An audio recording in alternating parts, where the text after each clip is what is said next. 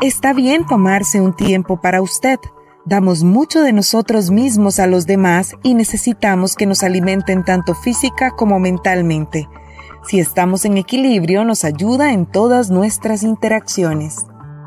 Faith Hill, cantante estadounidense de música country, habla sobre el autocuidado y el tiempo que todo ser humano requiere para sí.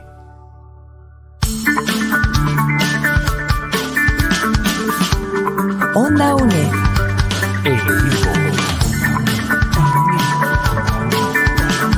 Imagen y sonido hasta donde estés.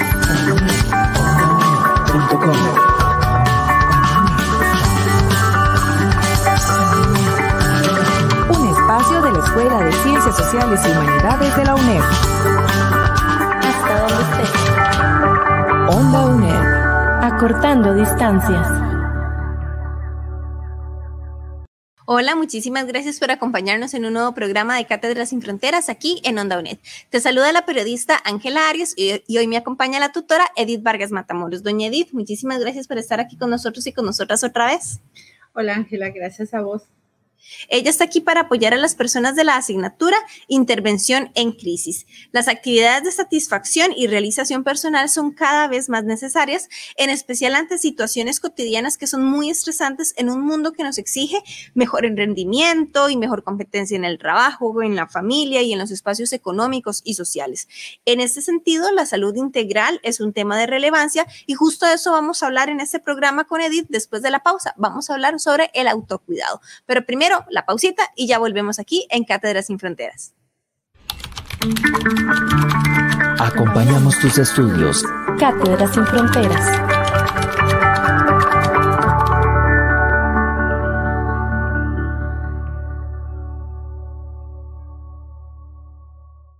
Muchísimas gracias por acompañarnos en Cátedras sin Fronteras, un programa de Onda UNED. Conversamos con la tutora Edith Vargas Matamoros de la asignatura Intervención en Crisis. Doña Edith, antes de empezar a hablar del autocuidado y demás, tenemos que entender qué es una crisis. Tal vez si nos, lo explica, por favor. Mira, una crisis es un cambio mm, abrupto eh, y significativo, complicado, que usualmente eh, nos va a inestabilizar, nos va a poner en una condición eh, difícil y de alta vulnerabilidad, que va a generar un impacto emocional significativo en las personas que lo viven. ¿Por qué era importante definir la, la situación de crisis? Bueno, en este curso en particular, porque la crisis y el conflicto es parte muy significativa del quehacer de quienes eh, atienden, de la población. Eh, en el programa pasado hablábamos de, la, de los primeros auxilios psicológicos, pero bueno, ¿quién le presta los primeros auxilios psicológicos a quienes trabajan constantemente con el dolor humano? Entonces, eh, por eso era importante.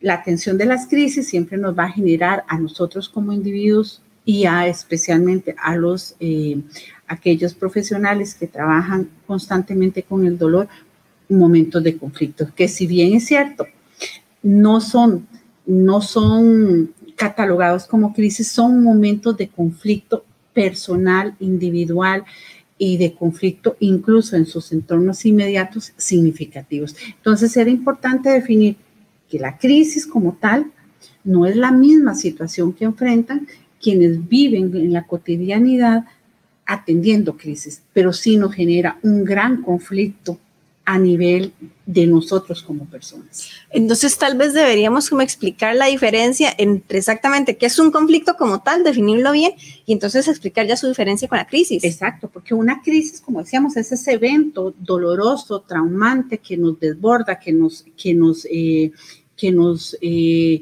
hace eh, no visualizar eh, soluciones y hay muchísimos tipos de crisis y sobre eso las compañeras del curso han dedicado todo un capítulo a definir los procesos, por eso solo vamos a dar esta pincelada.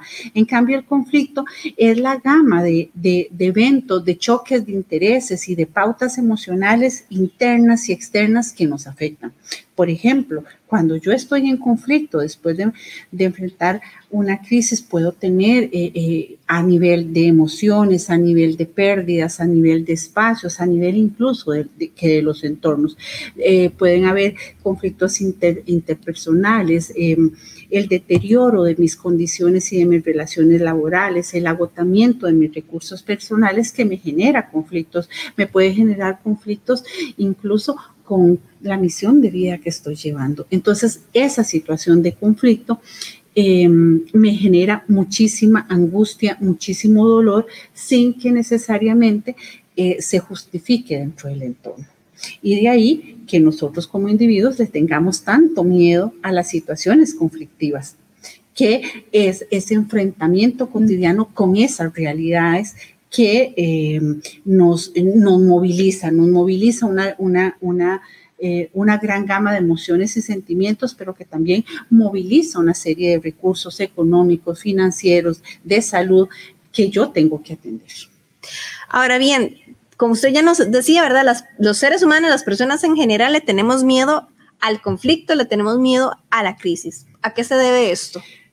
El gran miedo al conflicto es que como te decía, nos genera esa serie de movilizaciones y esa serie de cuestionamientos a nuestra, a nuestra propia situación. O sea, yo, por ejemplo, como profesional de la salud o como profesional de las ciencias policiales, me puedo enfrentar a esto es lo que yo quiero eh, tener en la cotidianidad. Yo quiero estar enfrentada de manera constante al dolor humano, a cosas que trascienden incluso mi, mi, las soluciones que yo visualizo a nivel personal o en el propio entorno institucional. Esto es lo que quiero pero esa, esa remoción de emociones en relación al tema también trasciende a nuestros espacios familiares y, y nos necesariamente nos tiene que replantear entonces en, una serie de tomas de, de decisiones.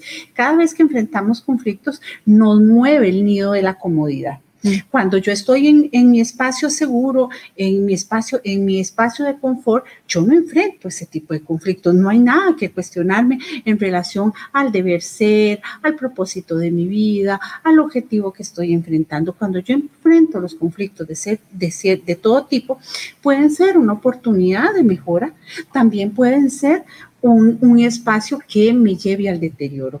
Entonces, el miedo al conflicto es ese miedo a salir de ese espacio de comodidad y a replantearme esas condiciones. Entonces, y ahí que, lo, tengamos que analizar el conflicto, porque también el conflicto nos lleva a plantearnos, bueno, ¿qué es lo que yo tengo que hacer para enfrentar estas condiciones que estoy viviendo? Y ahí caemos al otro término bueno, ¿qué es lo que tengo que hacer para, a pesar de estar enfrentando cotidianamente situaciones conflictivas, cómo me puedo cuidar yo mejor? ¿Cómo puedo ser yo mejor persona? ¿Cómo puedo ser yo mejor profesional? ¿Cómo puedo hacer mi trabajo de la mejor manera que no me afecte tanto a mí en lo personal como, como individuo, pero también al entorno en el que yo me desempeño, mi entorno laboral, mi entorno familiar? ¿Cómo hago para estar en las óptimas condiciones que requieren?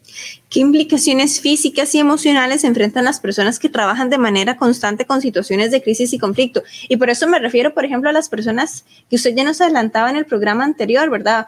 Bomberos, eh, agentes de policía, incluso también cruzrojistas. Eh, bueno, estamos enfrentados constantemente al dolor humano. Eso implica una movilización y un desgaste de energía significativo. Estamos enfrentados a, muchísimas veces el compromiso de situaciones económicas, digamos, eh, a problemas de sueño, a, estrés permanente, a, condiciones laborales de alta angustia y a veces incluso de desesperanza. Entonces, em, a, situaciones que trascienden normalmente. Em, normalmente lo que votan muchísimas eh, profesiones o muchísimas otras labores puede hacer. Y eso significa entonces que siempre tenemos, tendremos que estarnos replanteando el qué hacer, cómo buscar esas mejores estrategias. Entonces, de ahí las situaciones eh, de desgaste, de insomnio, que muchísimas veces, o sea, cómo llegar Hoy yo te decía cuando venía, estoy tomando un café, porque venía atravesando situaciones pesadas a nivel laboral y tengo que venir con mi mejor cara a cumplir el objetivo. Entonces, ¿cómo llevo a cumplir un objetivo después, por ejemplo, un bombero que el día anterior tuvo que enfrentar una pérdida y el día el siguiente vuelve a enfrentar una situación tan dolorosa? ¿Cómo recuperar la confianza en las estrategias que estoy desarrollando? ¿Cómo le doy soporte para eh, las personas que están enfrentando el dolor, pero al mismo tiempo para mis compañeros y para mí mismo, y cumplo las otras funciones de ser humano, de esposo, de madre, de hijo, de, de hermano, de la mejor. ¿Cómo no me llevo el dolor a mi casa? ¿Cómo hago para dejar que eso se quede ahí y no trascienda? Usted nos hablaba, por ejemplo, de insomnio, pero ¿hay algo, alguna otra manifestación física de las personas? Por supuesto, el cansancio, el agotamiento, la desesperanza, eh, problemas de alimentación, problemas de sueño, eh, eh, ah, eh, estados de depresión, angustia. Entonces, como, como decimos en ciencias sociales y muchos de los psicólogos, muchos tenemos que o tienen que terminar pagándose a ver buscando ese soporte que les dé la parte emocional que necesitan para recuperarse, buscar esos espacios de recuperación. Y ahí es donde caemos en la importancia de validar el autocuidado. Nosotros, los seres humanos, no somos máquinas de respuesta. Podemos tener un manual que nos dice cuál es la ruta crítica que tenemos que seguir, pero en esa ruta crítica no está automatizada. Entra de por medio todas nuestras emociones, nuestro, nuestro componente. Eh, algunos, para enfrentar situaciones, pueden terminar eh, recurriendo al consumo de alcohol, al consumo de medicamentos, las contracturas musculares, el estrés, el dolor de cabeza, las sensaciones de, de desesperanza, o sea, son muchísimos los elementos que van a enfrentar. Entonces, una de las condiciones que tenemos que trabajar es estar muy conscientes de que tenemos que, a qué nos vamos a enfrentar para poder encontrar eh, esa, eh, cantidad de recursos. Nosotros tenemos que recordar que el policía más entrenado, el bombero, el rojista más hábil, no va a ser nunca ni omnipresente ni omnipotente. Entonces, la, el servicio que presta va a ser el de mejor calidad, pero en los procesos siempre va a tener limitaciones. Y los recursos y la demanda del, trabajo muchísimas veces nos va a sobrepasar. Y no solamente tal vez a las personas que trabajan asistiendo, eh, ¿verdad? En los primeros auxilios psicológicos, pienso también en personas, qué sé yo, eh, que son profesionales del INAMU o del PANI que están constantemente atendiendo a personas víctimas de crisis y de conflictos. Claro, por supuesto, a, personas que atienden en los servicios de salud, o sea, todos aquellos que trabajan con el dolor, con el dolor humano eh, eh, van a tener momentos donde nos va a sobrepasar. Entonces, eh, uno de los primeros elementos que tenemos que tener claros es la necesidad de cuidarnos nosotros. Hay, unos muy invisibilizados, los cuidadores, los cuidadores de adultos mayores, los cuidadores de niños eh, y quienes prestan todo ese tipo de servicios. No puede haber alguien prestando labores de cuidado que no deba cuidarse a sí mismo. Ah, hay una frase que usan los nadadores que nadie puede entrar a, salvar a alguien que, está, que se está ahogando si eh, primero no se salva él. Yo me acuerdo que hace unos años un, un bombero nos decía, el primero que tiene que estar seguro que está salvo y salió soy yo. Yo no puedo rescatar si yo estoy en riesgo. Entonces es importantísimo el autocuidado. Bueno, ahorita vamos a hacer una pausa y ya volvemos aquí en Cátedra Sin Fronteras.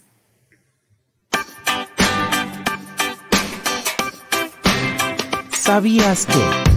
La resiliencia es la capacidad de las personas para superar y adaptarse a los eventos adversos.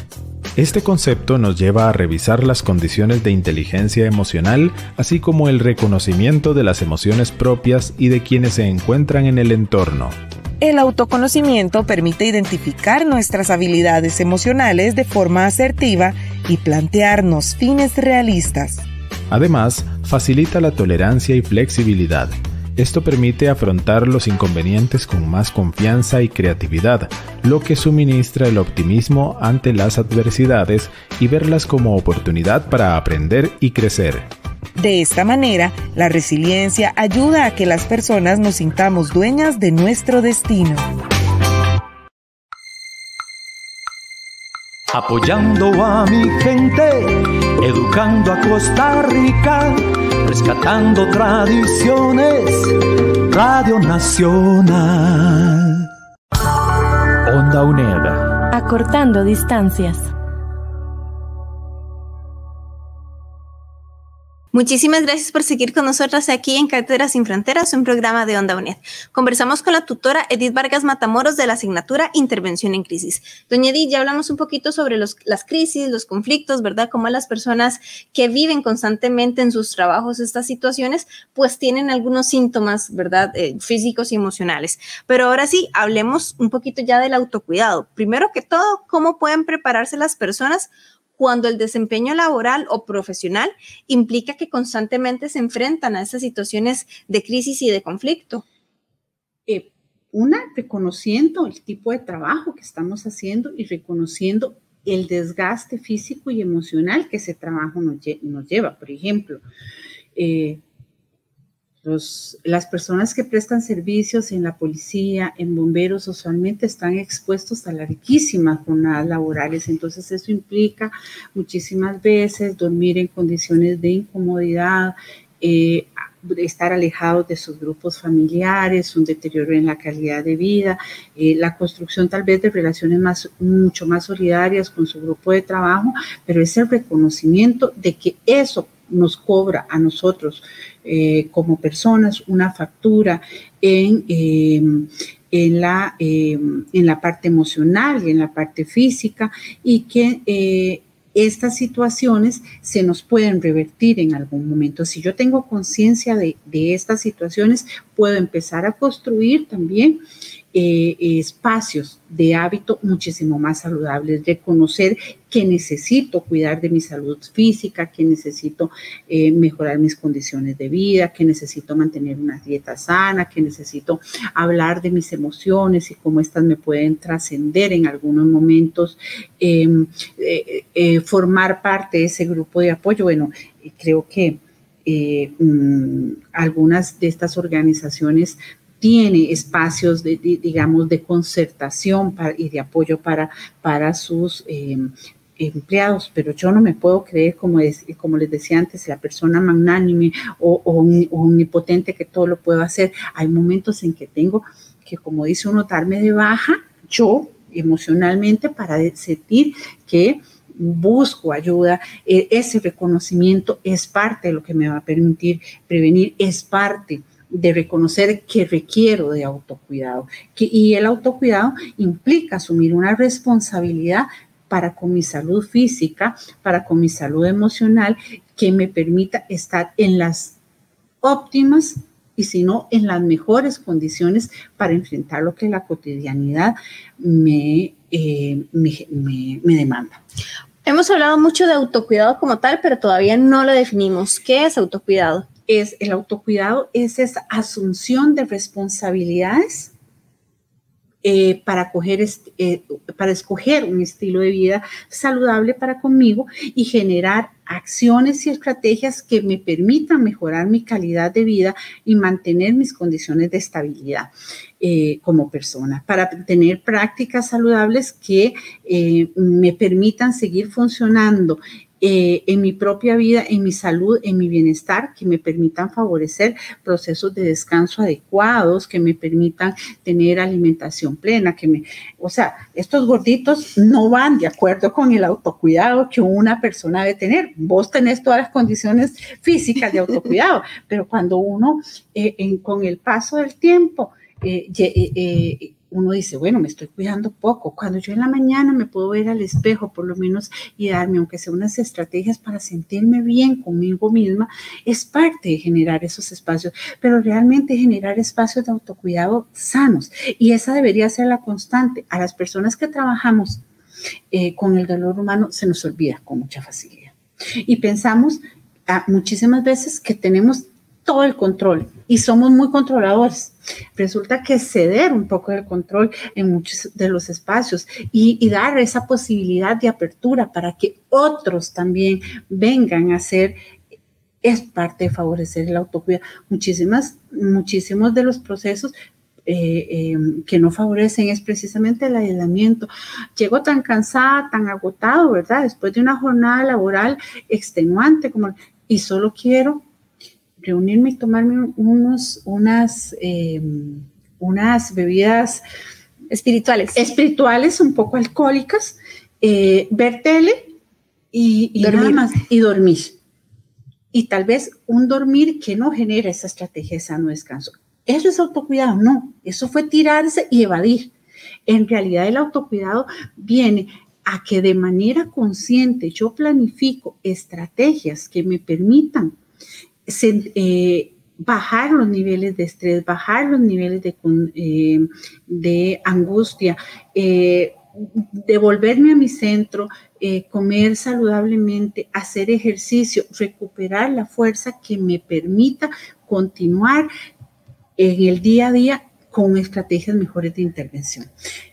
Eh, en la medida en que yo estoy sano, no voy a crear esos espacios de conflicto, tampoco voy, a poder tomar las decisiones, las decisiones adecuadas, voy a generar una mejor autorregulación emocional que también me va a la larga a permitir una mejor respuesta. Pero entonces el autocuidado en la intervención en crisis es un proceso paralelo. Deberían estar así, súper unidos. No siempre lo tenemos tan consciente, porque a veces también visualizamos, y lo que antes hablábamos del temor al conflicto, también el temor a sentirnos vulne- vulnerables nos permite o, no nos eh, o nos dificulta identificar que necesitamos buscar esas herramientas de autocuidado como parte inherente a nuestra condición. Yo creo que yo usted lo había adelantado un poquito, pero tal vez podemos aterrizar mejor en eso sobre las estrategias que podemos implementar para realizar un mejor autocuidado e higiene mental cuando nuestro trabajo implica sobreexponerse a situaciones de dolor intenso. Yo usted había mencionado, qué sé yo, hacer ejercicio, comer saludablemente. Me imagino yo que buscar hobbies, una cosa Ajá. así. Descansar mucho cuando tengo la oportunidad. Después de una larga jornada, descansar mucho y descansar mucho implica horas adecuadas de sueño, pero también eh, cantidad adecuadas de sueño, pero también de descanso placentero, porque yo puedo terminar horas en mi cama y no tener necesariamente un descanso adecuado. Mantener un régimen alimentario saludable con acompañado del ejercicio físico. Yo les decía eh, hace un tiempo que hay actividades que son de construcción. Por ejemplo, si yo tengo el hobby de pintar, es un hobby de autocuidado, porque me permite ir. Pero si, si es ver televisión, es estar quieto. Y usualmente mm, más de un montón de imágenes que no me permiten bailar, hacer ejercicio, estructurar una vida, digamos, eh, eh, saludable, poder tener con quien conversar sobre lo que me duele, Socializar. socializar adecuadamente. Entonces, socializar no tiene que necesariamente implicar Ir al bar. ir al bar. Exacto, si parte de mis horas de esparcimiento es ir al bar, aunque socialmente se valida muchísimo como una estrategia de autocuidado, la parte de autocuidado que tenemos en el bar es la parte de compartir el espacio físico, pero no de lo que ingerimos y que nos tragamos, no, eso es... Podemos ir al bar nada más a conversar, a ponernos al Ajá, día con las amigas y los amigos. Entonces, igual puede ser a la cafetería, ¿verdad? Eh, cocinar, eh, encontrar hobbies saludables, sobre todo hobbies que nos permitan construir, porque eso, a pes- a- al mismo tiempo que nos permite liberar un montón de endorfinas, también la parte de crear es un proceso favorecedor. Pasar tiempo con la familia y los amigos, que a veces en este ritmo de vida tan acelerado que llevamos, y, y ahí va para todos, no solamente para los que están en intervención de crisis, pero especialmente para ellos. Nos olvidamos de la familia y de pronto cuando pasa algo, entonces después estamos con dobles culpas. Eh, prever y sí, saber en todo momento que este trabajo que estamos desempeñando y ustedes, eh, eh, chicos y chicas que están, eh, que llevan este, este curso para eh, su carrera profesional, tener conciencia de que muchas de las cosas que nos van a suceder en la vida nos van a causar molestias y nos van a causar dolor. O sea, no todo lo que vamos a vivir en nuestros trabajos va a ser placentero, va a ser agradable. Entonces, en la medida en que yo esté preparada, que eso me puede suceder, voy a estar preparada con mayores herramientas para que el impacto o por lo menos las herramientas que yo pueda desarrollar sean más acordes. Cuando uno no está preparado, no, no, ha, no ha construido para la prevención, nos puede trascender y nos puede ayudar. Eh, y reconocer que vamos a necesitar en muchísimos momentos ayuda, mm, ayuda que en algunos momentos va a implicar incluso tener que recurrir a un especialista de la salud que está tan estigmatizado a nivel social, pero que nuestras emociones, nuestro cerebro, nuestro corazón se afecta. Y entonces, si no nos da miedo ir al cardiólogo o ir al médico general, ¿por qué nos va a dar miedo ir al profesional de la salud emocional, que es el que nos va a ayudar a canalizar cualquier tipo de, de, regulación que yo pueda tener y cualquier tipo de sentimientos. Nosotros, por eso le decía al inicio en el otro programa, los primeros auxilios psicológicos los brindan ustedes, pero ustedes en algún momento también van a requerir auxilios psicológicos y es totalmente válido. Doña Edith, muchísimas gracias de verdad por habernos acompañado en este programa. Muchísimas gracias a vos, Ángela.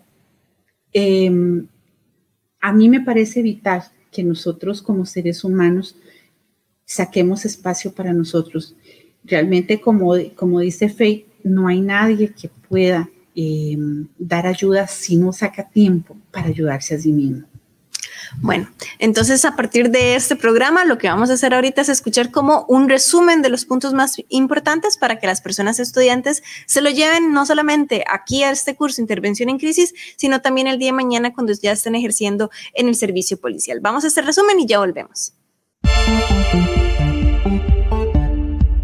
Conversamos acerca de los cuidados que deben tener quienes se dedican a brindar atención a otros, en especial aquellos que en su labor se exponen a situaciones altamente estresantes por carga emocional y de dolor.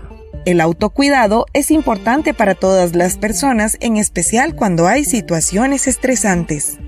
Por eso, quienes trabajan en actividades de alto impacto emocional, psicológico y físico necesitan aún más el autocuidado como un hábito. Esperamos que este programa sea de utilidad para tus estudios. Te recordamos que podés escuchar y descargar este programa en el sitio web ondaunet.com, en donde encontrarás más material para este y otros cursos.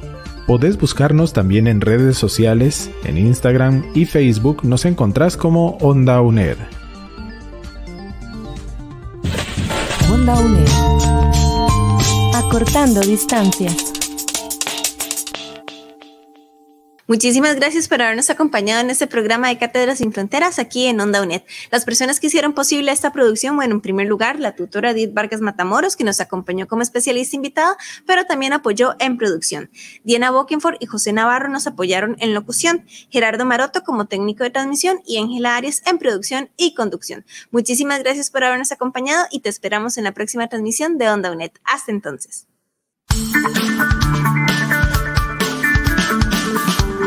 Onda UNE.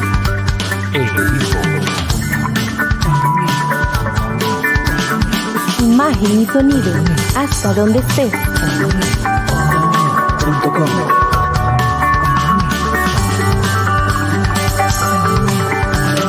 Un espacio de la Escuela de Ciencias Sociales y Humanidades de la UNED. Hasta donde estés. Onda UNED. Acortando distancias.